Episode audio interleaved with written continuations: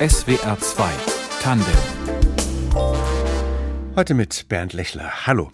Das Lindenmuseum in Stuttgart wird Ende des Jahres einige seiner insgesamt 70 Objekte, die Ende des 19. Jahrhunderts im Königreich Benin geraubt wurden, zurückgeben an das heutige Nigeria.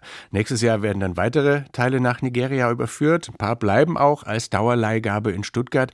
Und unser heutiger Studiogast ist da maßgeblich involviert. Dr. Fiona Siegenthaler, die Kuratorin der Afrika-Abteilung im Lindenmuseum. Willkommen bei Tandem, Frau Dr. Siegenthaler.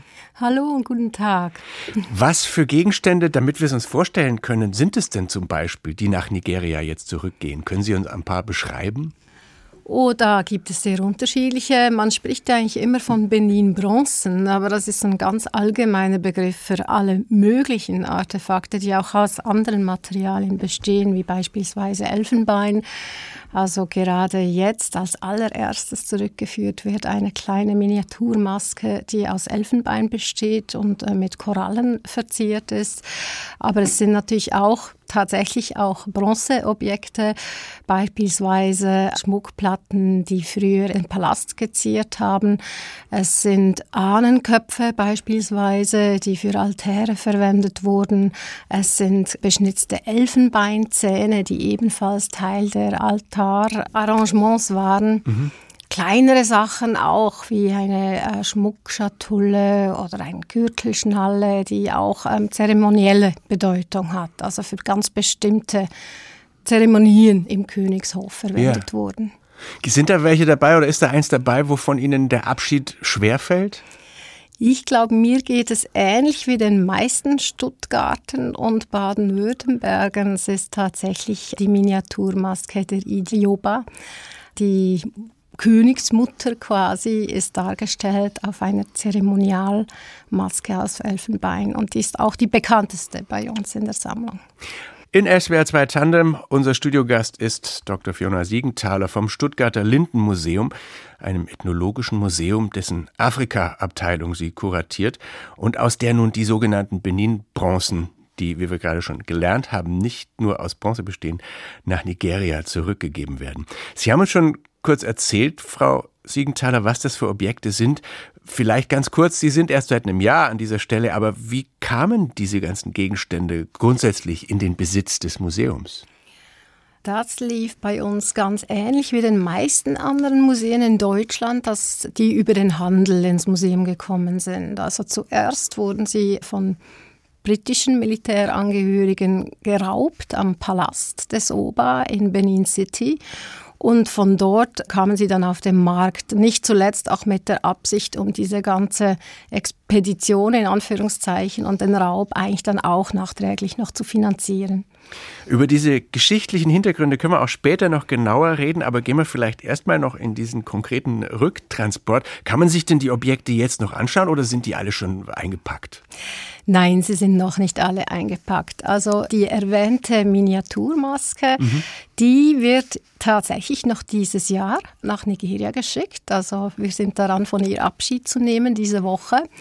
Ein Teil wird dann später zurückgeschickt, da ist das Datum noch nicht festgelegt, aber das ist ähm, ja kurz- bis mittelfristig. Und ein letzter Teil, der bleibt eigentlich als Dauerleihgabe bei uns am Museum. Also es kommt in den Eigentum von Nigeria, bleibt aber als Dauerleihgabe bei uns zu sehen. Und dass man auf so ein Prozedere kommt, da stehen Verhandlungen dahinter. Ne? Also wer hat da mitgeredet? Das waren lange Gespräche, die sehr, sehr lange vor meiner Zeit angefangen haben. Eigentlich fing es an mit der Gründung der Benin Dialogue Group unter der Leitung von Barbara Plankensteiner in Hamburg, dass das Gespräch gesucht wurde mit Akteuren auf verschiedenen politischen Ebenen in Nigeria und in Deutschland, um sich dann mal auszutauschen, wie man diese Geschichte gemeinsam aufarbeiten und eben auch Restitutionen angehen kann. Gibt es bei so einem Prozess auch Streitpunkte? Da war ich jetzt nicht dabei, aber es gibt sicher immer wieder Punkte, die eben, wie Sie gesagt haben, äh, auch verhandelt werden müssen. Und da auch sehr viele Akteure involviert sind, geht es natürlich auch darum, einen Weg zu finden, der für alle auch gangbar ist. Aber da war ich jetzt selber in diesen Verhandlungen nicht involviert. Aber wie sehen Sie das selber? War es höchste Zeit, dass die Sachen zurückgehen oder finden Sie manches an dieser Entwicklung auch nicht richtig oder bedauerlich? Ich finde eigentlich gar nichts bedauerlich daran. Es ist ein extrem spannender Prozess, den ich allgemein eigentlich als richtungsweisend finde für Restitutionsvorgänge, dass man das Gespräch sucht, man tauscht sich aus, man tauscht Wissen aus, man lernt unglaublich viel dabei. Und es ist ja auch so, dass einfach nicht einfach zurückgeht. Also es ist wirklich ein Austausch, der auch längerfristig weitergehen wird. Es geht auch darum, gemeinsame Forschungsprojekte vielleicht anzudenken oder andere gemeinsame Aktivitäten rund um diese Objekte herum zu entwickeln. Es war auch ein expliziter Wunsch der nigerianischen Partner, dass eben auch Objekte in Deutschland zu sehen bleiben, auch wenn der Besitzstand ändert damit auch diese Geschichte weitererzählt werden kann. Ich finde interessant, dass Sie sagen, man lernt auch viel dabei. Fällt Ihnen ein Beispiel ein? Was haben Sie gelernt? Zum Beispiel? Äh, man kommt tatsächlich, in meinem Fall bin ich auch ins Gespräch gekommen mit Akteuren des Hofes selbst, die einfach auch sehr viel Wissen mitbringen, die die Geschichte des Königsreichs kennen bis weit ins 14., 15. Jahrhundert hinein oder sogar noch früher und dadurch natürlich sehr viel erzählen können, einerseits historisch, aber auch den tatsächlichen kulturellen Wert der Objekte. Hier werden sie als Kunstwerke zelebriert. Sie wurden in Europa, Amerika vor allem bekannt wegen ihrer extremen technischen Raffinesse und einer Darstellungsweise, die doch zum Teil auch an europäische Traditionen erinnern. Aber zugleich vergisst man gerne, dass die kulturelle, spirituelle, politische Funktionen haben, von dem nicht viel Wissen in Europa vorhanden war für lange Zeit. Und dieses Wissen wird auch weiterhin vermittelt. Das heißt, es geht da nicht nur darum, dass man ausdealt, wem was gehört und was rechtens ist, sondern es ist wirklich so eine wissenschaftliche und historische Zusammenarbeit. Das auch, ja, genau. Ich habe aber, also es, es ist aber nicht ganz unumstritten. Also ich las einen Artikel von Hans-Christoph Buch, einem Schriftsteller, der in der Neuen Zürcher Zeitung geschrieben hat, der Vielvölkerstaat Nigeria, der heutige, der habe mit diesem afrikanischen Königtum, aus dem die Benin-Bronzen stammen, nichts zu tun. Und ob nicht das Volk der Edo lieber verbesserte Lebensstandards hätte, als jetzt ein Museum, dessen Finanzierung durch Geberländer wiederum äh, neokoloniale Einmischungen begünstigt. Und diese Rückgabe, sagt er, wäre eher eine Gewissensberuhigung für uns als im Interesse des, des afrikanischen Staats. Hat er einen Punkt? Er hat einen Punkt in dem Sinne, dass es tatsächlich unterschiedliche Stakeholder gibt mit unterschiedlichen Interessen. Das ist ein allgemeines Problem bei Restitutionen, dass man manchmal nicht richtig weiß, ob die Rückgabe an einen Nationalstaat jetzt tatsächlich der richtige Schritt ist, weil es oft Gruppen sind, eben zum Beispiel Königreiche oder auch Communities, die weniger hierarchisch aufgebaut sind, die damals nicht in einen Nationalstaat waren und jetzt quasi sich internationalen und nationalen Strukturen unterordnen müssen, um überhaupt Objekte zurückzubekommen. In dem Sinne hat er ein bisschen recht. Aber ähm, ist das nicht überall so, dass eine Gesellschaft sehr divers ist? Und die Haltung, dass da gewisse Bevölkerungsschichten zu kurz kommen zugunsten des nationalen wie soll ich sagen, der nationalen Repräsentation.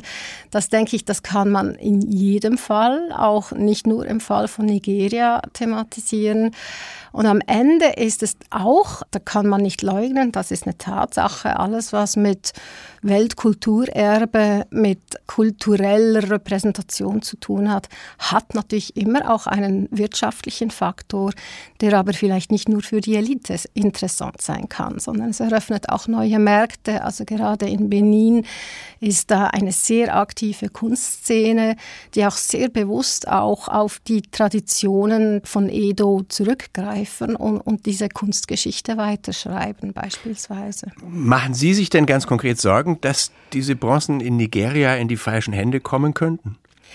Nein, Das mache ich nicht. Es kommt in die Verwaltung des Nationalstaates. Wie das dann weiter vor Ort ausgehandelt wird, ist dann in der Sache der Akteure vor Ort. Das gehört auch zur Restitution, diese Deutungshoheit oder Entscheidungshoheit ab einem gewissen Punkt loszulassen. Und ich denke, hierfür waren diese vorhergehenden Gespräche über Jahre eine extrem wichtige Grundlage, so dass Deutschland sagen kann, doch, so können wir es gerne geben und alles Weitere muss dann Nigeria entscheiden. Dr. Fiona Siegenthaler ist unser Gast heute in SWR 2 Tandem. Sie ist Kuratorin der Afrika-Abteilung im Stuttgarter Lindenmuseum und wir sprechen über die Rückgabe von kolonialer Raubkunst. Sie haben gerade, als die Musik lief, Frau Siegenthaler, gesagt, ähm, es gäbe vielleicht noch was zu ergänzen zu den Beteiligten dieser Benin-Dialoggruppe, die die Rückgabe ausgehandelt hat, dass nämlich auf beiden Seiten auch die Länder, also so die kleineren Institutionen mit im Boot sind und da mitzureden haben. Ja, genau. Also in der Benin Dialog Group war natürlich äh, Nigeria als Nation vertreten, aber eben auch die Provinz Edo. Das lässt sich vergleichen mit den deutschen Ländern, also eigentlich auch ein, eine politisch autonome Einheit. Und der Königspalast selbst war mit vertreten. Das, das ist ein wichtiger Punkt, dass, dass das zwar jetzt von Land zu Land übergeben wird, aber dass die Stakeholder doch äh, auf verschiedenen Ebenen beteiligt waren. Dasselbe gilt eigentlich auch für Deutschland, weil die meisten Museen haben Träger, das ist oft das Land. Im Fall von Lindenmuseum ist es Baden-Württemberg Württemberg und die Stadt Stuttgart. Und die letztendliche Entscheidung, dass diese Objekte wirklich zurückgehen, war beim Land. Also dieser Entscheid war ausschlaggebend, dass diese Rückführung überhaupt möglich ist, auch wenn diese jetzt auf nationaler Ebene geschieht. Und Sie jetzt als Vertreterin des Museums, Sie haben aber nicht wirklich ein Mitspracherecht. Sie könnten jetzt nicht sagen, wir würden es aber gern behalten. Ähm, Im Fall von Nigeria war ich bei den Vorgesprächen nicht dabei. Insofern war das alles schon im Prozess, als ich dazu kam. Aber tatsächlich hat man insofern ein bisschen ein Mitspracherecht, wenn man das so sagen will, indem man die Geschichte wissenschaftlich aufarbeitet. Einerseits die Geschichte der Objekte im Museum selbst, also wann kamen sie rein, durch wen, unter welchen Umständen, also wirklich eine wissenschaftliche Basis legt dafür, um argumentieren zu können, ob ein Objekt tatsächlich für eine Restitution in Fragen kommen könnte oder nicht. Man spricht auch immer mehr davon und ich finde das sehr, sehr wichtig, diese Aufarbeitung nicht nur im Museum selbst und seinen Archiven zu machen, sondern in Zusammenarbeit mit den Akteuren, die auch eine Restitution fordern, also der Herkunftsgesellschaften, wie man so sagt. Das sind wichtige Punkte, die eigentlich die Basis legen können. Im Fall von Nigeria ist die Geschichte ja nicht neu. Man weiß genau und schon seit sehr langem, wie diese Objekte nach Europa gelangt sind. Wieso ist es denn dann jetzt gerade in den letzten Jahren so in Bewegung geraten, dieses ganze Thema? Also setzen wir uns gerade neu mit unserer kolonialen Vergangenheit auseinander? Weil es gibt, glaube ich, aus Afrika schon, schon lange, gab auch in den 70ern und 80ern schon Forderungen nach einer Restitution. Aber bei uns in Europa war das doch lange kein Thema und jetzt ist es eins. Ja, das ist tatsächlich so. Ich bin jetzt nicht gerade eine Historikerin zur Frage der Restitution, aber ich denke, es hat sehr viel mit einem veränderten Selbstverständnis als Gesellschaft zu tun. Ich denke, da spielt auch die Globalisierung eine Rolle. Also man ist sich bewusster, dass was man lokal macht oder im Namen einer Nation, dass das globale Auswirkungen hat. Es hat aber natürlich auch mit einem neueren Selbstverständnis zu tun, was denn ein ethnologisches Museum in Zukunft auch sein kann, gerade wenn es als Institution so stark auf einer kolonialen Geschichte basiert. Und zwar, was kann ein ethnologisches Museum sein? Es war schon immer ein Ort der Vermittlung über andere Lebensformen, über andere Denkweisen, gesellschaftliche Strukturen, politische Strukturen, die einem nicht vertraut sind. Also das andere war schon immer wichtig, was natürlich auch einen negativen Aspekt ist. Das kann auch zu Exotismus führen, zu Neugierde für das Fremde, die auch machtpolitisch behaftet ist. Aber zugleich, denke ich, war das Museum auch immer ein Ort der Forschung und die Ethnologie als Fach hat eigentlich auch ihre Ursprünge darin, anderes Wissen, andere Denkweisen, Glaubensvorstellungen, Weltbilder kennenzulernen, ohne das hierarchisch zu klassieren. Deswegen spricht ja aus der Sicht mancher einiges gegen diese Restitution. Ne? Also man denkt auf den ersten Blick, ist ja völlig klar, wenn die Kolonialmächte Ende des 19. Jahrhunderts im großen Stil Objekte nach Europa entführt haben, dann gibt man die halt jetzt gefälligst wieder zurück. Andererseits sagt man eben, sind Museen eine europäische Erfindung. Diese ganzen Werke wurden überhaupt erst durch die museale Konservierung und Würdigung und Forschung wertvoll und auch zum Teil gar nicht geraubt. Wie ist da die Balance?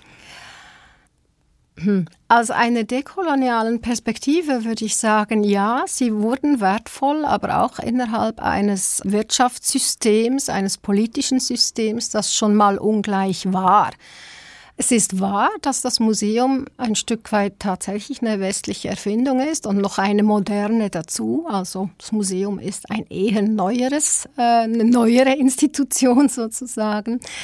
Aber es ist ja nicht so, dass andere Gesellschaften nicht auch ihre Wege haben zu erinnern, Kulturgüter zu pflegen, zu hegen. Also ein Beispiel ist gerade zum Beispiel die Miniaturmaske der Idia. Die war schon vorher über 300 Jahre in der Verwahrung des Königs, bevor sie gestohlen wurde. Also mhm. sie hatte eine wichtige kulturelle Bedeutung, die auch an die politische Geschichte von Benin geknüpft ist, an eine wichtige Heerführerin, eine quasi eine wichtige Frau erinnert, eine Königsmutter, die auch das Königreich damals zum Erblühen gebracht hat im 16. Jahrhundert. Wie ist es dann mit diesen tausenden weiteren afrikanischen Objekten, die im Lindenmuseum noch vorhanden sind, vielfach eingelagert? Weiß man da überall, woher das kommt und dass das nicht gestohlen ist und dass da nicht eine große Schuld sozusagen noch in den Kellern lagert? Ganz vieles konnte noch nicht aufgearbeitet werden. Da gibt es noch sehr viel zu tun. Wir haben eine Provenienzforschungsstelle bei uns und eigentlich sind alle irgendwie in der Provenienzforschung auch sonst beteiligt bei das uns. Das müssen Sie vielleicht kurz erklären, was mhm. Provenienzforschung ist. Das ist das Erforschen, genau woher, also proveniere, woher kommen die Objekte, mhm. welche Geschichte haben sie, in wessen Händen waren sie vorher, bevor sie ins Museum kamen.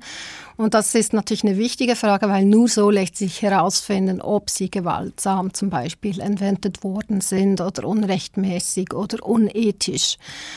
Und diese Arbeit ist eine riesige Arbeit, gerade wenn man sieht, die Afrikasammlung im Lindenmuseum hat rund 40.000 Objekte. Sehr vieles davon, und das ist tatsächlich etwas kennzeichnend für Afrika, das ist etwas anders in anderen Abteilungen. Ein sehr großer Teil davon kommt tatsächlich aus der Kolonialzeit und eigentlich sogar sehr spezifisch aus der deutschen Kolonialzeit. Und da wird es sicher auch noch einiges aufzuarbeiten geben. Es gibt gewisse Konvolute, wo man schon denkt, okay, das sieht eher ein bisschen schwierig aus, das muss unbedingt so bald wie möglich aufgearbeitet werden. Aber es gibt andere Konvolute, äh, wo man das zuerst noch genauer prüfen muss. Und was den Stand der Aufarbeitung anlangt, wenn ich jetzt einen nigerianischen Museumsdirektor oder sonst wo in Afrika jemand fragen würde, wird der dann sagen, ja, wir sind äh, guter Dinge? Oder würden die sagen, na, da könnten die europäischen oder die deutschen Museen schon ein bisschen Gas geben? Ich glaube, das ist sehr unterschiedlich. Das ist von Fall zu Fall variiert das extrem. Äh, es gibt auch gewisse Fachvertreter, gerade auch in Nigeria oder andere Länder, die finden, hm, geht es behutsam an, Schritt für Schritt. Ich denke, es, es ist wirklich von Fall zu Fall unterschiedlich. Da gibt es ein, zwei Gruppierungen, die möglichst bald die Objekte zurück wollen und andere, die sagen, ja, das ist ein gutes Tempo, Hauptsache es geschieht was. SWR 2 Tandem mit Fiona Siegenthaler vom Stuttgarter Lindenmuseum, einem ethnologischen Museum, dessen afrikanische Abteilung sie kuratiert. Und dieses Thema Rückgabe afrikanischer Kulturgüter, über das wir jetzt gesprochen haben, Frau Siegenthaler, das ist natürlich nur ein Teil Ihrer Arbeit. Was gehört da sonst dazu, zu dieser Pflege der Sammlung? Da würde eigentlich auch die Vergrößerung der Sammlung gehören. Also so war das Selbstverständnis von Kuratoren bis vor gar nicht so langer Zeit. Also dass es vor allem darum geht, die Sammlung zu vertiefen und zu erweitern. Das ist auch weiterhin meine Aufgabe. Also wir haben ja nicht nur koloniale Sammlungen, sondern das Museum hat die über 100 Jahre seiner Existenz immer gesammelt. Das ist auch weiterhin ein wichtiger Teil. Ich denke auch gerade in der jetzigen Zeit, äh, wo es auch um die Reflexion der Geschichte durch die Sammlung auch geht. Da gibt es natürlich auch spannende zeitgenössische Positionen, auch künstlerischer Art, die tatsächlich eine Ergänzung zur Sammlung sein könnten. Haben Sie da ein Beispiel? Also wie läuft sowas ab? Sie wissen von irgendeinem Exponat, das irgendwo auf der Welt äh, lagert und denken sich, das hätten wir gern, weil das da und da äh, dazu passen würde. Es kann so sein. Bei uns war jetzt in den letzten Jahren auch mit meiner Vorgängerin auch die Tendenz, durch Kooperationen mit Kunstschaffenden, zum Beispiel für die Dauerausstellung, aus diesen Kooperationen heraus dann Erwerbe zu machen. Also indem man mit einem Künstlerin, einem Künstler zusammenarbeitet und etwas für die Dauerausstellung, für die Präsentation entwickelt, entstehen dann Werke, die wiederum in die Sammlung eingehen können, beispielsweise. Und das ist auch, Entschuldigung, das ist auch ein Aspekt der Arbeit. Also, und ich denke, die wird auch immer mehr zunehmen und die ist mir selber auch ein großes Anliegen, ist tatsächlich Museumsarbeit als Kooperation, als Zusammenarbeit mit verschiedenen Akteuren, wo auch verschiedene Stimmen ins Museum kommen, also wo nicht nur mit einer Stimme aus der Perspektive einer Bildungsinstitution gesprochen mhm. wird, sondern wo das Museum eigentlich auch ein Ort wird, wo verschiedene Stimmen zusammenkommen, ins Gespräch kommen, aber vielleicht auch mal sich gegenseitig widersprechen, also wo da eigentlich verschiedene Perspektiven wahrnehmbar werden. Und dann gehört natürlich wahrscheinlich auch dazu, dass Sie Ausstellungen, also außer der Dauerausstellung der Sammlung, sich ausdenken und zusammenstellen? Guckt man da in den eigenen Bestand und sagt, was könnten wir denn damit machen? Oder überlegt man sich ein Thema und sammelt dann tatsächlich nochmal und, und holt Sachen zusammen? Das kann beides sein. Also äh, bei meinen VorgängerInnen, die teilweise noch größere Sonderausstellungen gemacht haben oder auch bei meinen KollegInnen, da kann man durchaus auch auf eine Ausstellung hinsammeln. Meistens ist schon tatsächlich auch der Bestand der Sammlung ein wichtiger Ausgangspunkt bei der Überlegung der Themen. Sind Sie gerade mit was Konkretem beschäftigt? Ganz konkret nicht, weil im Moment keine Sonderausstellung speziell zum Bereich Afrika geplant ist, aber ähm, es ist eine andere größere Ausstellung geplant, an der alle regionalen VertreterInnen unseres Museums beteiligt sind.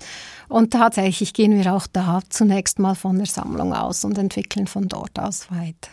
Jetzt haben wir über die Museumsszene sozusagen gesprochen, über die Forschung, über die Sammlung. Was für Gedanken machen Sie sich über das Publikum und darüber, was die Leute interessieren könnte? Das ist ein ganz entscheidender Punkt, weil ein Museum ohne Publikum äh, macht wenig Sinn. Und ich denke, gerade da kommt auch wieder das äh, Multiperspektivische rein. Also wenn wir von dem Publikum sprechen. Wen meinen wir damit? Eigentlich ist es ein sehr heterogenes Publikum. Das sind die Generationen, für die das Museum wirklich noch der Ort ist, wo man sich Bildung holt. Es gibt ähm, BesucherInnen, die eher kommen, um unterhalten zu werden. Es gibt Besucherinnen, die das Fremde bei uns suchen. Wiederum andere suchen eigentlich einen Teil ihrer Biografie in unseren Museen. Es gibt junge und alte, es gibt zugewanderte und äh, lang eingesessene und das sind alles ganz unterschiedliche Besucherprofile, die ähm, auch unterschiedliche Bedürfnisse mit sich bringen. Und da ist, glaube ich, gerade auch die Vermittlung äh, an den Museen der entscheidende Ort, aber eben nicht nur allein die Vermittlung, sondern in Zusammenarbeit mit allen anderen Museumsmitarbeitenden, sich da auch mit dieser Vielfalt zu beschäftigen und die auch abzuholen. Und das finde ich eigentlich ein sehr, sehr spannender Teil äh, der Museumsarbeit. Was möchten Sie denn gern vermitteln, also zum Beispiel über afrikanische Kulturen, wenn man das so sagen kann? Da ist sehr viel. Also einerseits natürlich Kulturen im klassischen Sinn. Also man stellt sich immer so abgeschlossene Kulturen vor. Viel wichtiger, denke ich, aber ist auch zu vermitteln, wie dynamisch Kultur ist, wie Kultur nur entsteht, indem sie im Alltag gelebt wird und dadurch auch Veränderung integraler Bestandteil von Kultur ist. Und das ist ja auch etwas, das wir selber im Alltag erleben, wie auch unser eigenes Kulturverständnis oder sogar unser Selbstverständnis, sagen wir als Nation, aber auch als Individuum oder als Gesellschaft, sich im Wandel befindet und diese Themen über das Museum und vielleicht gerade auch über den Bereich Afrika zu thematisieren, kann sehr vieles vermitteln. Es kann natürlich einerseits das Überraschende, das Unbekannte, das Neue präsentieren. Zugleich ist es aber auch ein Prüfstein, weil wir zunehmend auch Besuchende haben, die Afrika kennen, die von dort kommen, die dort vielleicht aufgewachsen sind und auch ihre Geschichte da einbringen können, die vielleicht nicht dem entspricht, wie sonst über so Afrika so pauschal äh, vielleicht gesprochen wird. Sie waren selbst auch viel als Wissenschaftlerin in Afrika unterwegs. Sie hören SWR 2 Tandem. Unser Gast ist die Kunsthistorikerin und Ethnologin Fiona Siegenthaler, die im Stuttgarter Lindenmuseum die afrikanische Abteilung kuratiert. Sie waren, ich habe es gerade schon gesagt, auch selber viel in Afrika unterwegs. Als Feldforscherin für ihre Doktorarbeit haben Sie in Johannesburg die Veränderungen nach der Apartheid untersucht. Was haben Sie da wissen wollen? Ich wollte wissen, wie sich die Veränderung der Stadt äh, Johannesburg nach der Apartheid, also Johannesburg war eine der Städte, die sich wirklich am sichtbarsten, massivsten geändert hat äh, nach der Einführung der Demokratie und eigentlich schon schon vorher.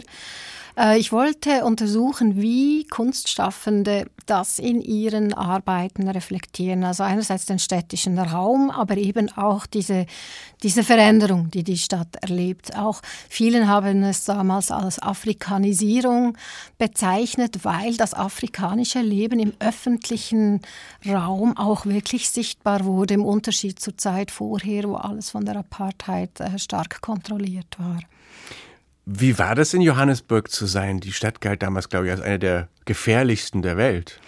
Das war vor allem in den 90er Jahren tatsächlich so. In den 2000er, als ich dort arbeitete, war das ein bisschen weniger stark, wobei es wurde immer noch abgeraten, in die Innenstadt zu gehen für Reisende von auswärts. Ich hatte einfach das Glück, und das sehe ich wirklich als Privileg, wenn man mit zeitgenössischen KünstlerInnen äh, zusammenarbeitet, dass das normalerweise Szenen sind, die sehr offen sind, sehr, sehr neugierig und klingt wie ein Klischee, aber in Afrika in der Regel auch immer extrem gastfreundlich, sei das jetzt im südlichen wie im westlichen oder östlichen Afrika. Und das macht es für eine Forscherin unglaublich leicht, in eine Stadt einzusteigen, die sogar mit so einem schlechten Ruf behaftet ist. Also das Einsteigen in die Szene, das Kennenlernen der Künstlerinnen, der Kunstinstitutionen hat mir schnell mal ein Gefühl gegeben, wo ich hingehöre, wo ich reinpasse in Johannesburg und wo es eben dann doch besser ist, mit Freunden in Begleitung unterwegs zu sein. Aber dadurch hatte ich eine enorme Freiheit und schon bei meinem zweiten, dritten Aufenthalt habe ich dann eigentlich eine Wohnung mitten im Zentrum der Stadt bezogen und habe mich da eigentlich sehr wohl gefühlt. Aber Sie sprechen schon auch kundig vom südlichen und westlichen und östlichen Afrika. ähm, wo, wo waren Sie denn noch? Sie haben als Dozentin, glaube ich, auch dort gearbeitet, ne? Nein, in Afrika habe ich eher so zeitweise mal Vorträge gemacht oder in Workshops mitgearbeitet in Südafrika und Uganda vor allem. Das waren die beiden Länder, wo ich vor allem war. Und eigentlich selbst dort, muss ich betonen, ist meine Expertise dann wieder regional relativ spezifisch. Also Südafrika sind es vor allem die größeren Städte, ganz besonders Johannesburg und Umgebung. Und im Fall äh, von Uganda ist es vor allem Kampala, also auch die wirtschaftlich wichtigste Stadt. Aber man merkt, dass Sie eine Faszination für diesen Kontinent haben. Was hat Sie hingezogen? Oh, also ähm, ich glaube tatsächlich, dass ich so ein Kind der 90er äh, Jahre bin. Also ich bin natürlich deutlich früher geboren, aber ich habe in den 90er Jahren angefangen zu studieren und das war genau die Zeit, wo in Zentraleuropa auch afrikanische Kunst zunehmend sichtbarer wurde. Also 89 mit Magicien de la Terre, dann verschiedene andere Ausstellungen in Europa wie Seven Stories about Modern African Art. Dann kam auch die Johannesburg Biennale, die international sehr stark wahrgenommen wurde, weil das quasi ein erster größerer Kunstevent in Südafrika war nach der Demokratisierung. Und das hat irgendwie mich dann angesprochen. Ich bin zwar selber auch in Südafrika geboren, ähm, aber noch ganz klein in die Schweiz gezogen, total schweizerisch sozialisiert.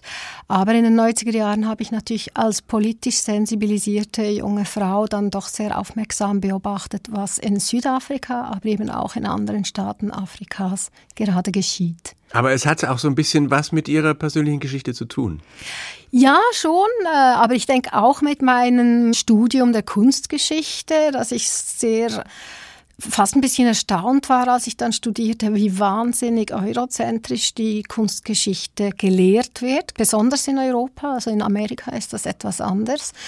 Und ich dann zunehmend auch mehr wissen wollte über andere Verständnisse von Ästhetik, von Kunst, was Kunst bedeuten kann und dadurch auch mehr und mehr von afrikanischer Kunst fasziniert war. Und zwar von beidem, sowohl historische, vielleicht auch stärker politisch-spirituell ähm, verwendeter Kunst, wie auch von zeitgenössischer Kunst, die jetzt auf einem globalen Parkett unterwegs ist. Da haben Sie in Uganda mit heutigen Kunstschaffenden gearbeitet. Ne? Worum ging es da?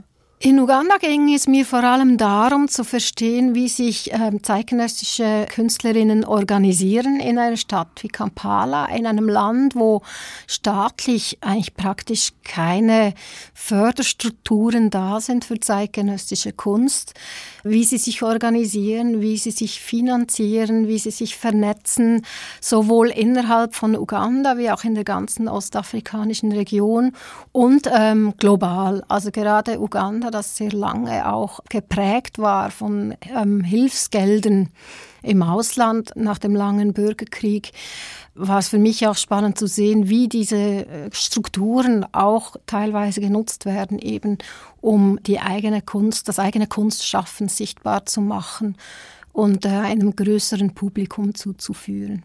Ist denn für so eine zeitgenössische Betrachtungsweise auch Platz in dem Ethnologischen Museum? Absolut. ich denke, das ist die Frage, wie man sich ein ethnologisches Museum der Zukunft vorstellt. Man kann sagen, okay, ein ethnologisches Museum hat heute oft sehr große koloniale Sammlung. Machen wir daraus einfach ein historisches Museum hört man aber dann auch auf, in der Gegenwart zu sammeln.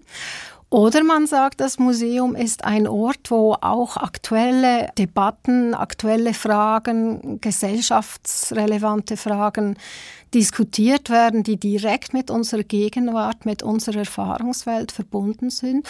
Und da geht es nicht ohne zeitgenössische Künstlerinnen. Haben Sie dann als Kuratorin auch den Spielraum zu sagen, dann lass uns das Lindenmuseum mal ein bisschen in die Richtung schieben?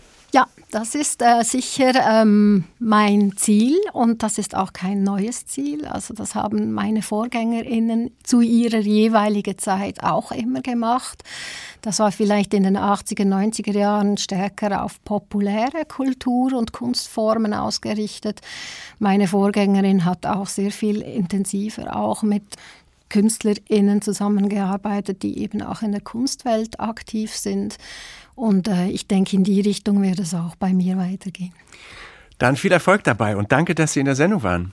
Vielen Dank auch Ihnen. SWR 2 Tandem mit Dr. Fiona Siegenthaler, Redaktion Eleanor Krugmann, Technik Nils Zimmer. Ich bin Bernd Lechler. Einen schönen Abend.